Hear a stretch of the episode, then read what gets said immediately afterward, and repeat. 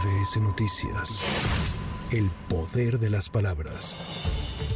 Marcelo Ebrard admitió que Andrés Manuel López Beltrán, hijo del presidente de la República, no puede tomar partido en este momento luego de que rechazó su invitación para encabezar la Secretaría de la 4T. Ebrard comentó sobre la visita de Pío López Obrador que lo invitó a este segundo día de recorrido porque dialogarán para organizar las asambleas informativas en el estado de Chiapas. Esa secretaría va que va porque el pueblo quiere que esté, no porque Marcelo diga.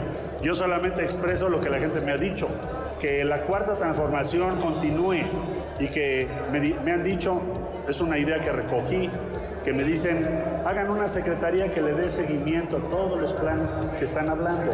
Yo creo que está correcto, eso está bien.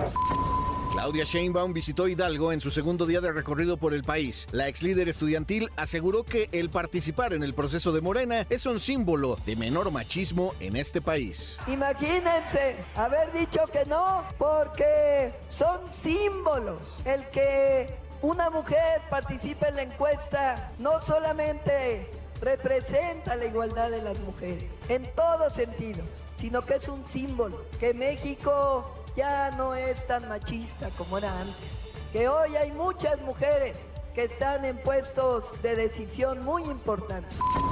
El exsecretario de Gobernación, Adán Augusto López, visitó Zacatecas en su segundo día de gira por el país y frente a militantes de Morena y simpatizantes suyos, se comprometió a rendir un informe semanal de sus gastos durante los 70 días de recorrido por la nación. Y lo dejo aquí como una muestra, porque yo sí voy a cumplir y les voy a rendir cada semana un informe pormenorizado de gastos. ¿Saben ustedes cuánto nos costó comer ayer? 75 pesos.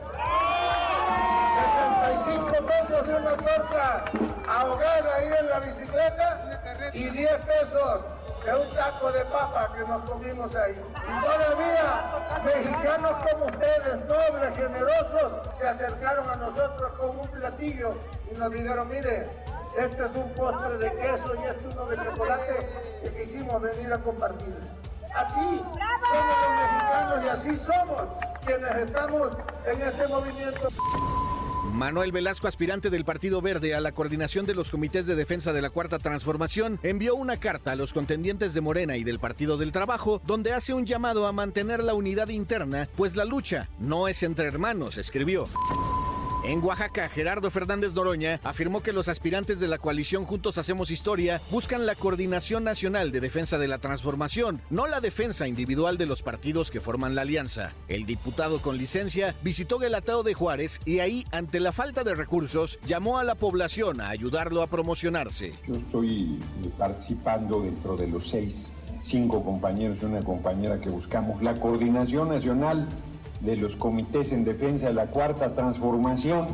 No son los comités de Morena, no son los comités del PT, no son los comités del Verde, es del movimiento, en unidad del pueblo, en unidad del movimiento, en unidad los partidos del movimiento. Y quienes nos quieran ayudar, que pongan una cartulina en su puerta, en su ventana, que diga Noroña es pueblo. Con eso yo me doy por bien servido porque no traigo espectaculares. Las secretarias generales del PAN, PRI y PRD firmaron 12 compromisos para la construcción de una plataforma electoral rumbo a las elecciones de 2024. Escuchamos a Carolina Viguiano, secretaria general del PRI. Nos vamos a encontrar en los eh, seis, las seis reuniones nacionales o regionales eh, donde vamos a llevar ya lo que hemos recogido de estas consultas. Por eso calculamos que estos eh, foros regionales eh, van a ser a finales de julio, a principios de agosto, los foros regionales. Para MBS Noticias, Javier Bravo. MBS Noticias. El poder de las palabras.